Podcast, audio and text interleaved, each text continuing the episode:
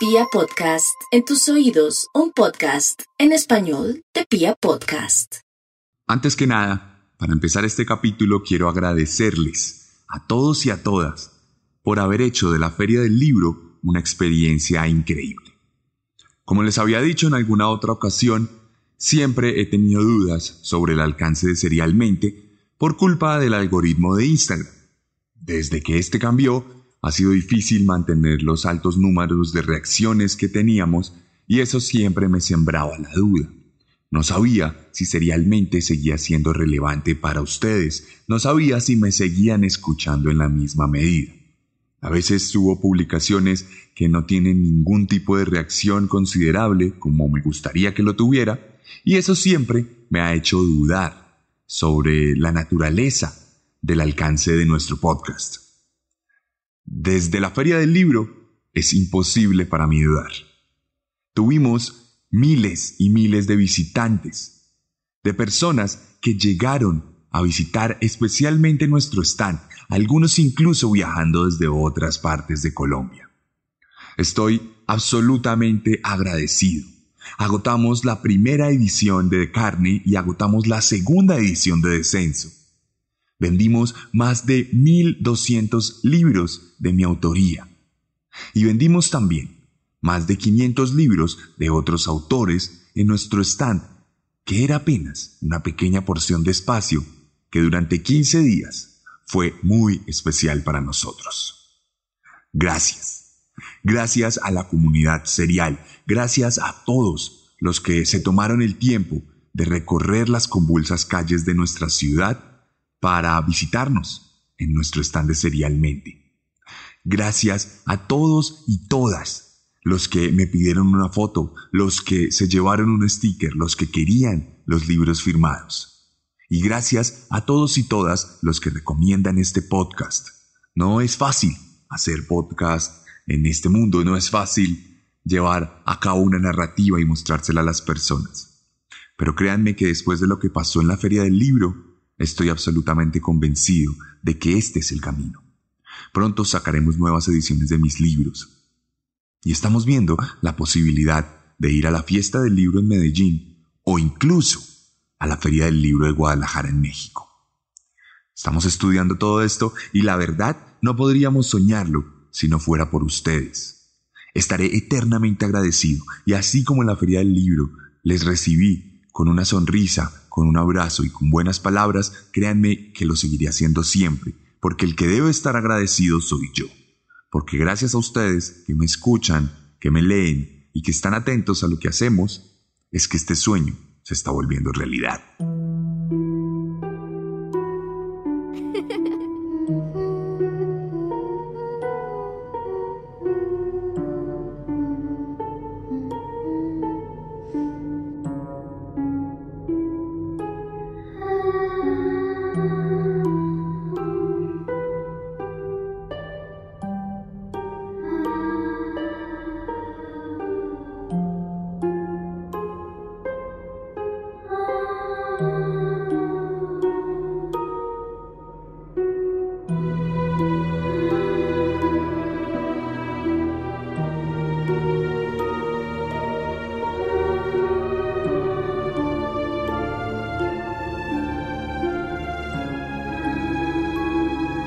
Para la fecha en que este capítulo se escribe, estamos en la víspera de la celebración de un nuevo Día de la Madre.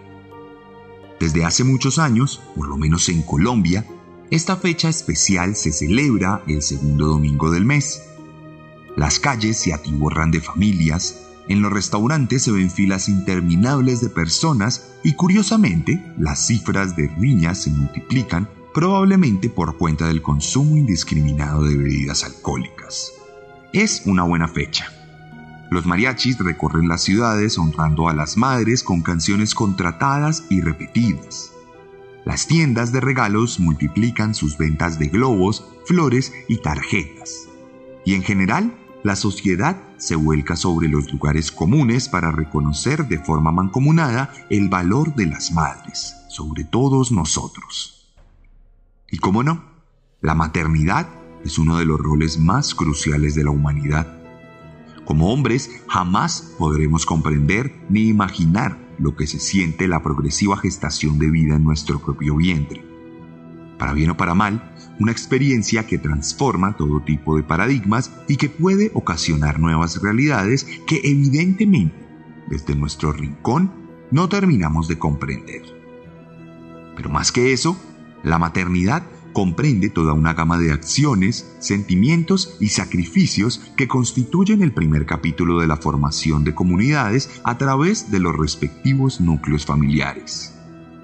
No en vano, y para los temas que suscitan nuestro interés en este podcast, muchos de los asesinos seriales se convierten en feminicidas por cuenta de traumas ocasionados durante su crianza materna. No en vano, las madres, en algunas ocasiones, representan la musa de inspiración de los peores actos de maldad jamás cometidos. Esto, por supuesto, no quiere decir que las madres sean culpables de lo que hacen sus hijos, sino más bien explica un poco algunos aspectos de la gestación del mal en nuestra sociedad. De cualquier manera, la maternidad compromete también, en muchas ocasiones, problemas e inconvenientes que muchas personas son incapaces de sortear por razones mentales, económicas o culturales. ¿Qué pasa entonces cuando la maternidad se convierte en un catalizador del mal? ¿Qué pasa cuando las fuerzas implacables de la oscuridad se aprovechan de las coyunturas sociales para esparcir su semilla putrefacta alimentándose de la vida de los más inocentes?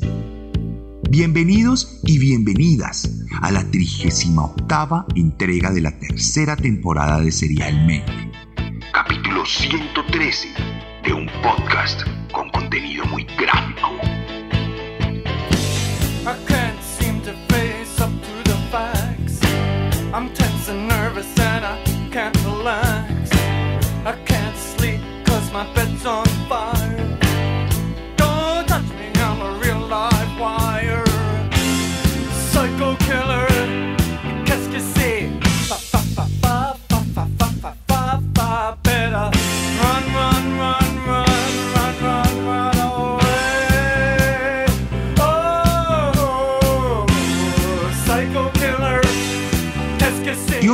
Con un capítulo que sin duda estamos seguros de que va a suscitar algo de polémica. En el Día de la Madre abordaremos la historia de una mujer que con su maldad, de forma indirecta, ocasionó un avance social considerable que hoy en día todavía despierta debates y discusiones alrededor del mundo. Hoy les voy a contar la historia de Miyuki Ishikawa, la partera del demonio.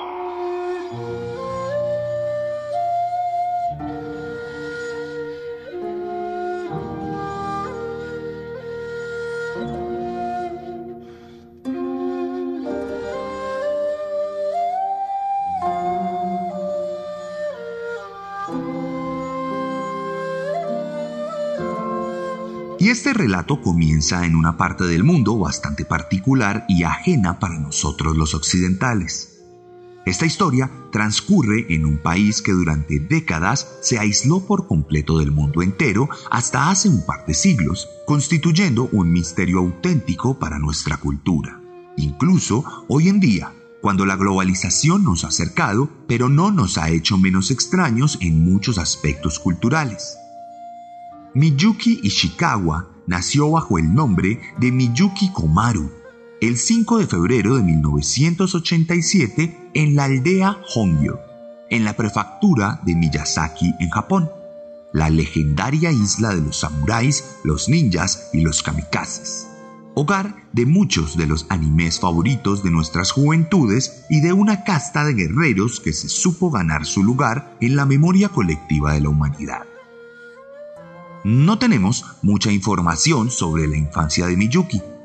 No sabemos a ciencia cierta los pormenores de su niñez. Por la naturaleza rural de su origen, no se cuentan registros ni testimonios de su infancia. La aldea donde vivía contaba con apenas 25 habitantes por kilómetro cuadrado, por lo que las oportunidades de progreso se tornaban nulas en un país que ya de por sí tenía dificultades económicas considerables por cuenta de las disputas regionales y del aislacionismo ya mencionado anteriormente. Por esta razón, cuando Miyuki cumplió 17 años, decidió mudarse a Tokio, la capital japonesa, donde estudió en la Facultad de Medicina de la Universidad de Tokio para convertirse en matrona, una ocupación también conocida como partera que en la inmensa mayoría de ocasiones era practicada por mujeres, constituyendo una de las pocas profesiones que permitía la inserción laboral femenina en el Japón de la época. Poco después de esto, y por cuenta del Ministerio Interior japonés, fue designada dentro de la lista de parteras de Tokio el 12 de noviembre de 1919 con el número de registro 5769. Desde ese momento, la mujer comenzó a escalar lentamente por su carrera tal como solemos hacerlo los seres humanos comunes y corrientes que dedicamos años de nuestra vida a adquirir experiencia, a recibir ascensos y a encontrar un poco de sentido de la existencia en nuestros procesos profesionales y laborales. Así, Miyuki pasó de ser la asistente de una partera a convertirse en jefa de sala y más adelante en gerente de secciones e incluso de instituciones completas. En ese lento proceso, pocos años después, conoció al señor Takeshi Ishikawa, un sargento de la policía militar con quien contrajo matrimonio luego de divorciarse de su primera esposa.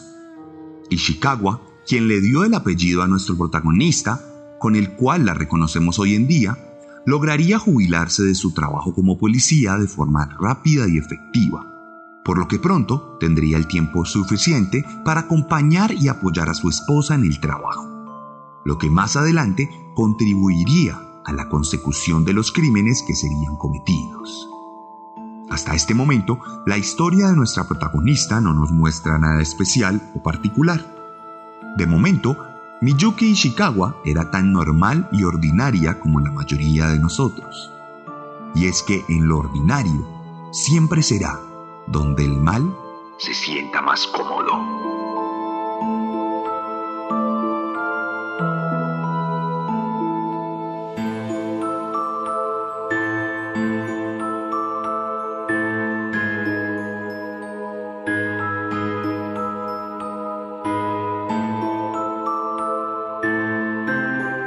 Los años pasaron para la pareja. No podían tener hijos porque a Miyuki le fueron extirpados el útero y los ovarios en un procedimiento quirúrgico. Sin embargo, la mujer adoptó a los hijos previos de su esposo, por lo que construyeron un núcleo familiar sólido que le permitió a ella seguir trepando por la pirámide laboral, llegando a convertirse en la directora de la Asociación Japonesa de Matronas y Enfermeras al tiempo que se convertía en la coordinadora de distintas clínicas y hospitales maternos, adquiriendo experiencia administrativa, lo que más adelante la llevaría a fundar su propio centro clínico, como veremos en los siguientes momentos. No obstante, mientras la carrera de nuestra protagonista era próspera y exitosa, el país nipón se enfrentaba ante una serie de retos económicos, políticos y sociales que afectaban de forma directa a la sociedad. La expansión del imperio del sol era vertiginosa y violenta. El país isleño entró en una guerra cruenta contra China en la cual murieron más de 350.000 personas, por lo que las Fuerzas Armadas japonesas se llevaron una gran parte del paupérrimo PIB de la nación, sumiendo a la población civil en una pobreza que rayaba la miseria absoluta. Algo que a su vez provocó que los índices de natalidad se multiplicaran al punto que las estadísticas mostraban un incremento del 13% y el nacimiento de más de 2 millones de japoneses al año.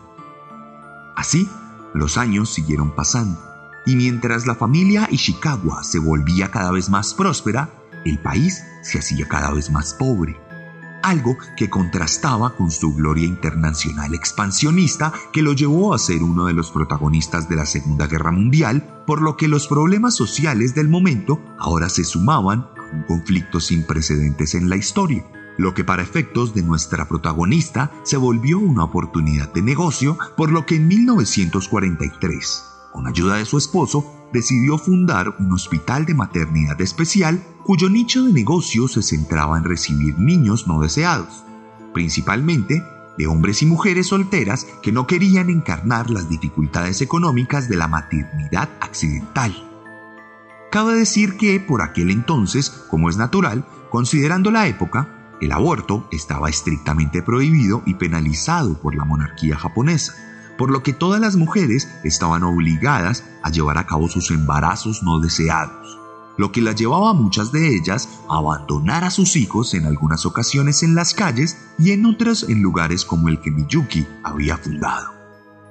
Allí, la mujer cobraba entre 2.000 y 10.000 yenes por recibir a estos niños, una suma altísima que ella consideraba justa, pues era mucho menos de lo que cualquier persona podría gastarse en la manutención constante de un niño durante años. Pero es en este punto de la historia en el que el mal hace su entrada triunfante por la cornisa de la vida de nuestra protagonista.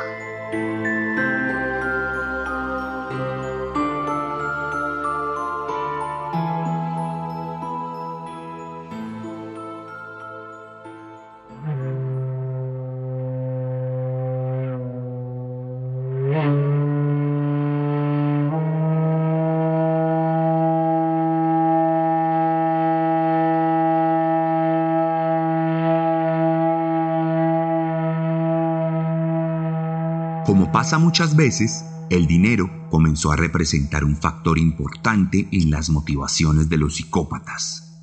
Además de lo que recibía de parte de cada padre, por cada niño, Miyuki contaba por cientos de miles el dinero que le ingresaba por cuenta del gobierno para gastos de manutención como leche en polvo, azúcar y sake. Asimismo, en algunas ocasiones, los niños eran vendidos a familias adineradas que no podían tener hijos por lo que había otro rubro de ingresos que le permitió a la pareja tener algunos lujos considerables para la época, como un teléfono, tierras en la ciudad e incluso un carro particular. Pero la rentabilidad no era el fin único de esta empresa, pues la naturaleza asesina de Miyuki comenzó a hacerse evidente cuando el trato a los niños se volvió absolutamente psicopático.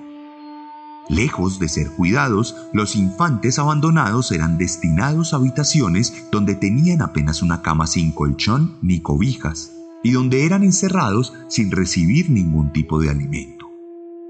Pronto las enfermedades comenzaron a pulular, y bajo la guardia estricta de nuestra protagonista, los niños comenzaron a convertirse en despojos de huesos cubiertos de una fina capa de piel que guardaba el último vestigio de humanidad de las víctimas. Cada día la comida era mucho menor. El agua escaseaba y cuando eran épocas de invierno, los niños sucumbían ante el frío inclemente, sin tener nada con que cubrirse. Para optimizar las ganancias, los recién nacidos apenas recibían un biberón de leche cada dos días y para ahorrar el agua no los bañaban nunca ni les cambiaban los pañales. Pronto, los cadáveres de los bebés ocuparon la morgue improvisada del lugar para luego ser cremados sin que quedara ningún rastro de ellos.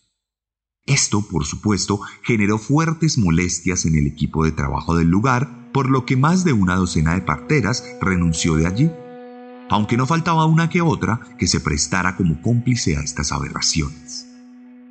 Se sabe, además, que las jóvenes madres que asistían al lugar para dar a luz a sus hijos y dejarlos allí, por lo general viudas de guerra, trabajadoras sexuales o desempleadas, comenzaron a rumorear entre sí por las terribles condiciones de los niños, haciendo cada vez más famoso el apodo con el que Miyuki Ishikawa sería conocida para la eternidad. La partera del demonio. O la partera demoníaca, según la traducción. Así, entre 1943 y 1948, según los registros oficiales de la clínica de la partera y su esposo, un total de 211 niños estuvieron en custodia, de los cuales 84 fueron reportados como fallecidos, en especial entre 1946 y 1947, en los que murieron la mayoría de ellos. Los niños eran víctimas silenciosas, al ser abandonados no tenían ningún adulto que velara por ellos. Al ser indeseados, no representaban ni siquiera una estadística en los reportes del gobierno, por lo que no había una trazabilidad de su destino. Lo que los hacía invisibles para los organismos de control, lo que a su vez los hacía mucho más vulnerables frente a una psicópata como nuestra protagonista. Así, la empresa asesina duró más de cinco años en los que la mujer no levantó ningún tipo de sospecha lo que elevó los niveles de impunidad y le permitió cobrarse la vida estimada de más de 100 menores de edad, una cifra que hoy en día sigue marcando el mayor número de víctimas a cargo de una misma asesina serial en el país nipón. No obstante, el peso insostenible de estas muertes terminaría por derrumbar el imperio sangriento y homicida que había erigido.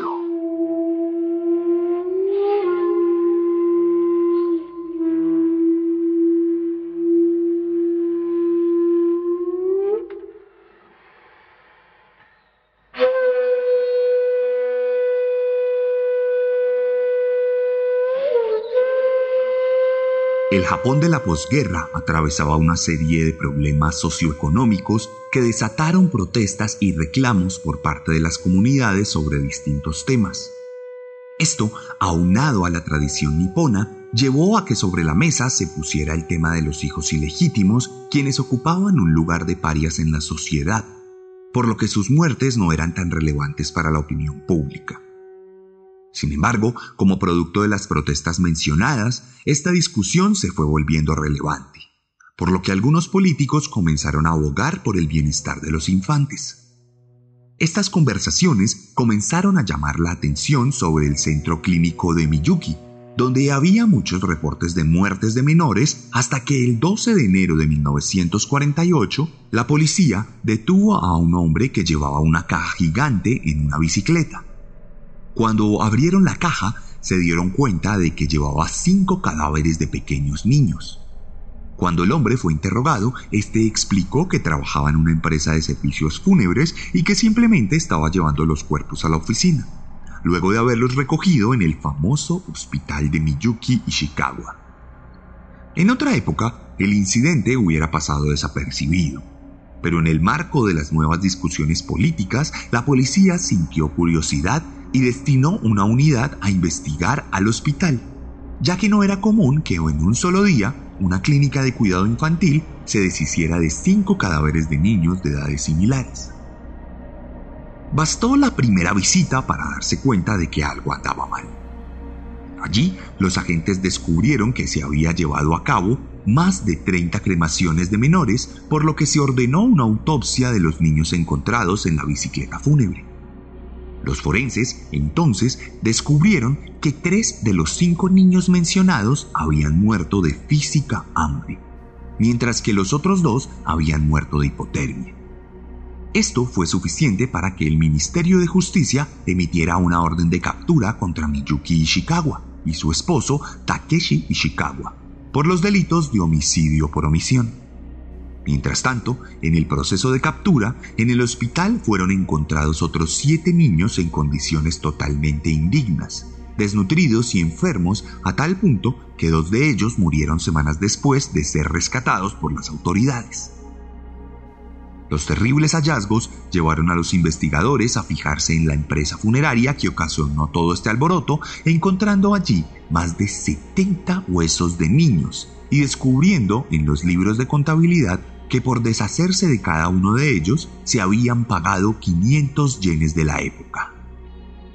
Asimismo, fue capturada una de las trabajadoras del hospital por demostrarse que había sido cómplice de Miyuki en cada uno de los asesinatos, mientras que el médico que emitió los certificados de difunción también fue capturado por sus faltas éticas.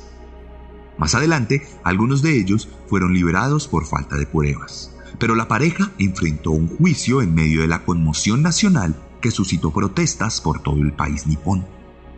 El debate político se acrecentó considerablemente y las opiniones sobre los niños se chocaron en todos los medios, pues algunas personas aseguraban que más que culpa de Miyuki, la muerte de esos niños era culpa de los padres que los habían abandonado, mientras que otros sectores políticos introdujeron la figura de la legalización del aborto voluntario como una de las soluciones más pragmáticas para evitar estos terribles casos que progresivamente se fueron destapando y repitiendo en otros hospitales, aunque no en la misma medida. Cuando la guerra terminó, en Tokio había 567 hospitales de maternidad, mientras que dos años después la cifra había ascendido a 768, por lo que el tema comenzó a vislumbrarse como un auténtico problema de carácter público.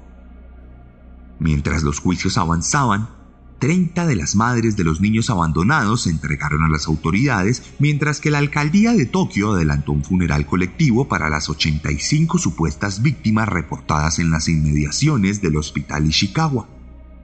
Pocas semanas después, la ley japonesa estipuló nuevos parámetros para el cuidado de bebés y su debida custodia, y más adelante fueron modificados los estatutos de la ocupación de partera, transformando radicalmente la realidad de los hospitales de cuidado maternal, anulando la posibilidad de que fueran un negocio rentable. En mayo de ese mismo año, la sociedad de parteras que alguna vez presidió nuestra protagonista fue totalmente disuelta y el trabajo perdió mucha relevancia social. Mientras tanto, el 2 de junio del mismo año, el Tribunal del Distrito de Tokio celebró el primer juicio penal en el que los acusados negaron la intención de asesinar, y Miyuki trató de echarles la culpa a sus asistentes, aunque estos a su vez aseguraron que ella era quien disfrutaba del progresivo deterioro de los niños y que los revisaba personalmente. Tiempo después, el esposo de Miyuki fue condenado a cuatro años de prisión por fraude y falsificación de documentos, así como homicidio culposo, mientras que Miyuki fue condenada a ocho años de prisión por asesinato. Otras tres personas recibieron condenas de pocos meses, mientras que 22 más fueron absueltas por falta de pruebas. Tiempo después, la pareja de esposos presentó una apelación y este procedimiento provocó que en 1952 la sentencia fuera reducida a la mitad, por lo que la mujer cumpliría apenas cuatro años tras las rejas, mientras que el hombre tan solo pagaría dos. La justicia se había burlado de la memoria de los niños asesinados por la partera del demonio.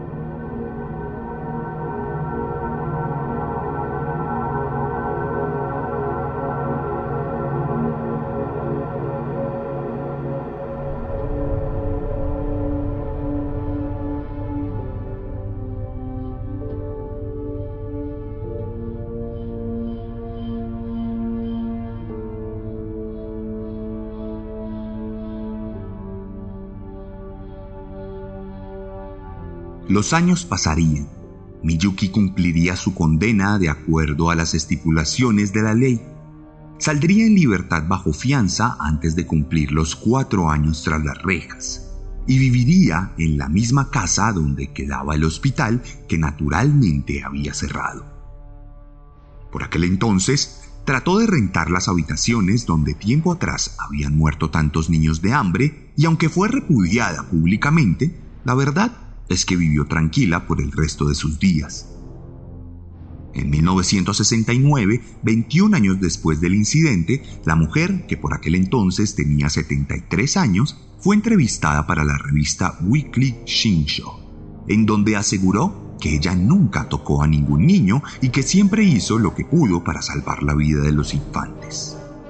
Luego contó que salió adelante y se volvió una exitosa vendedora de jabón y que se había convertido en directora de una empresa de bienes raíces en Tokio. De hecho, se dice que la mujer llegó a ser millonaria y que cuando su esposo, Takeshi, a quien amó para siempre, murió, lo honró con una tumba estrafalaria que hacía honor a su gloria en vida. Finalmente, luego de una vida próspera y feliz, murió de causas naturales el 30 de mayo de 1987 a los 90 años. Su vida, a diferencia de la de sus víctimas, fue plena y duradera.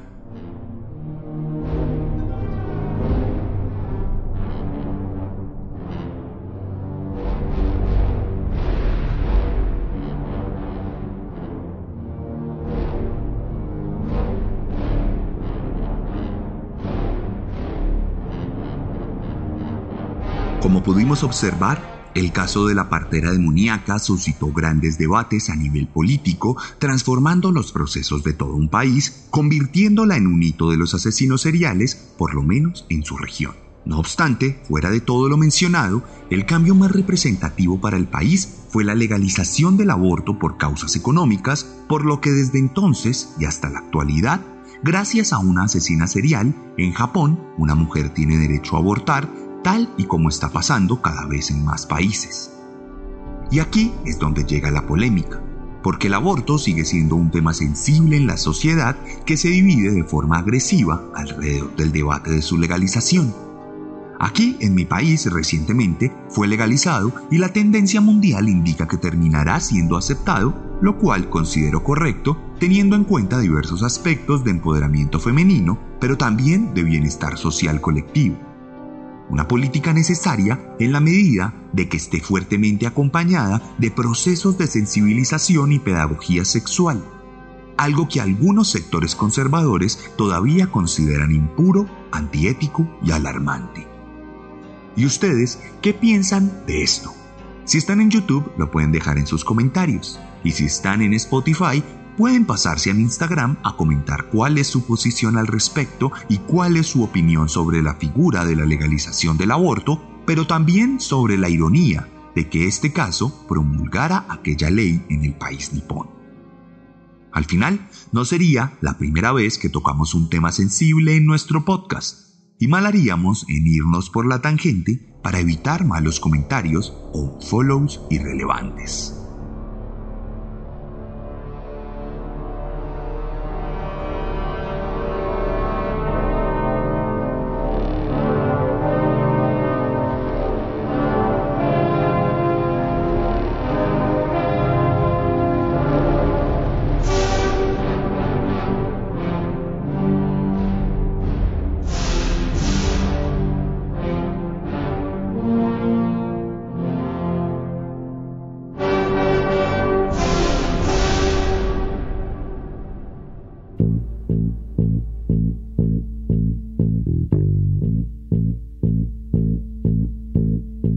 Pronto, esta fue la historia de Miyuki Ishikawa aquí en Serialmente. La entrega número 113 de este podcast que tiene muchas historias para que escuchen en todas nuestras plataformas. Recuerden que la mejor manera de apoyar este podcast es compartiéndolo, mostrándosela a otras personas. En la feria mucha gente me dijo que conoció el podcast gracias a la recomendación de alguien y que ahora era adicto. Así que ayúdeme a convertir a nuevos adictos. Si le gustó mi forma de narrar, estoy seguro que le va a encantar mi forma de escribir. Se agotaron mis libros de carne y de descenso. Estamos en la producción de nuevas ediciones. De hecho, le quiero contar que estamos contemplando que la segunda edición de carne tenga dos nuevos relatos de dos caníbales más. Si usted ya compró la preventa, escríbame por Instagram y coménteme si está de acuerdo con esta idea, porque eso suscitaría un mes más de demoras en la impresión y entrega del producto. De cualquier manera, tengo para ustedes Letargo, que todavía está en su primera edición, aunque ya ha acabado más de la mitad de los ejemplares.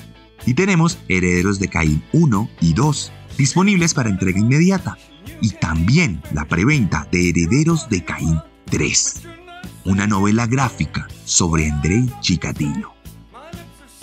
No siendo más, les pido por favor que dejen sus comentarios, que den like, que vayan a mi Instagram, arroba elarracadas. Y por favor, reaccionen a todo lo que publicamos. Tenemos contenido diario para ustedes y estamos de vuelta en todas las actividades. No siendo más, nos escuchamos la próxima semana con un nuevo monstruo.